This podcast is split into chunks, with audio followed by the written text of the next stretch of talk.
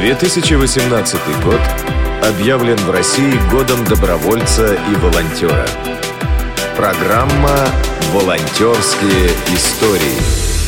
Здравствуйте, уважаемые радиослушатели! На этой неделе в эфире будет звучать уникальная история инклюзивного волонтера – Здравствуйте, меня зовут Бондаренко Елизавета, и я волонтер уже более пяти лет. А на данный момент я занимаюсь в основном инклюзивным волонтерством, и у меня есть такое желание, как лично волонтера, чтобы это был отдельный пласт. То есть это люди, которые знают, как лучше всего заниматься и обращаться с инвалидами, то есть с людьми с ОВЗ, то есть с глухими, слепыми, а, с нарушениями пода и ну так далее. Сейчас я бы, наверное, хотела рассказать одну историю. Это история, как а, проходило мероприятие День Победы 2018 года. Мероприятие называлось, которое лично я организовывала и стояла на станциях непосредственно 9 мая. Это было «Танцы Победы». Нам администрация выделила землю, и мы должны были встретить ветеранов, напоить их чаем, и, ну, чтобы они потанцевали. То есть э, есть определенные движения ветеранские, и они свободно танцуют. И когда мы пришли уже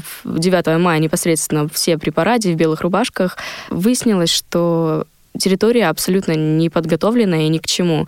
Были какие-то непонятные знаки, даже, по-моему, мелом нарисованные какие-то свастики нас, как волонтеров и, в принципе, патриотов.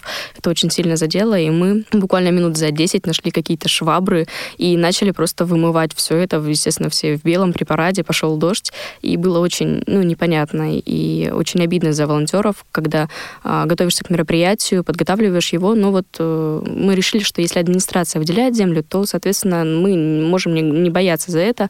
Оказалось, именно за это и пришлось беспокоиться. И мы очень хорошо провели мероприятие, мы все подготовили, все вымыли, и пришли ветераны, мы их напоили чаем, они рассказывали очень замечательные истории, а потом мы уже включили такие песни военного периода и вот песни, которые нам передали вот эти ветераны, песни, которые они хотят послушать. И ветераны танцевали, танцевали вместе с нами, танцевали, учили нас танцевать. Это было просто очень классно, очень здорово, и обмен опытом это всегда очень ценен лично для меня. И когда ветераны, ты видишь их счастье, не так часто получается с ними пообщаться, но вот этот праздник я запомню, мне кажется, на всю жизнь. Это было очень здорово. Я не говорю, что нет другого общения с ветеранами, но вот этот праздник был очень замечателен.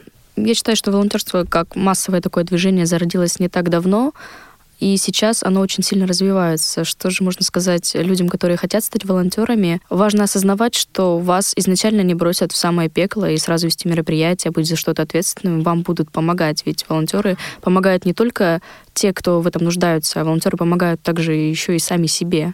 То есть приходят на выручку, помогают, выручают, чему-то учат. Мне кажется, также важно знать о том, что важно обучать тому, что волонтерство — это добро, а добро не должно быть разовой акцией. Добро — это постоянное действие, которое должно существовать. А современный мир как-то позабыл, что ли, об этом. И когда кому-то делаешь просто добро, и на тебе нет а, майки с волонтером, нет никаких а, отличительных жестов, что ты волонтер, люди на тебя немножко либо косо смотрят, либо благодарят тебя просто. Ой, да и очень много как благодарят, очень вот а ты всего лишь помог, поддержал.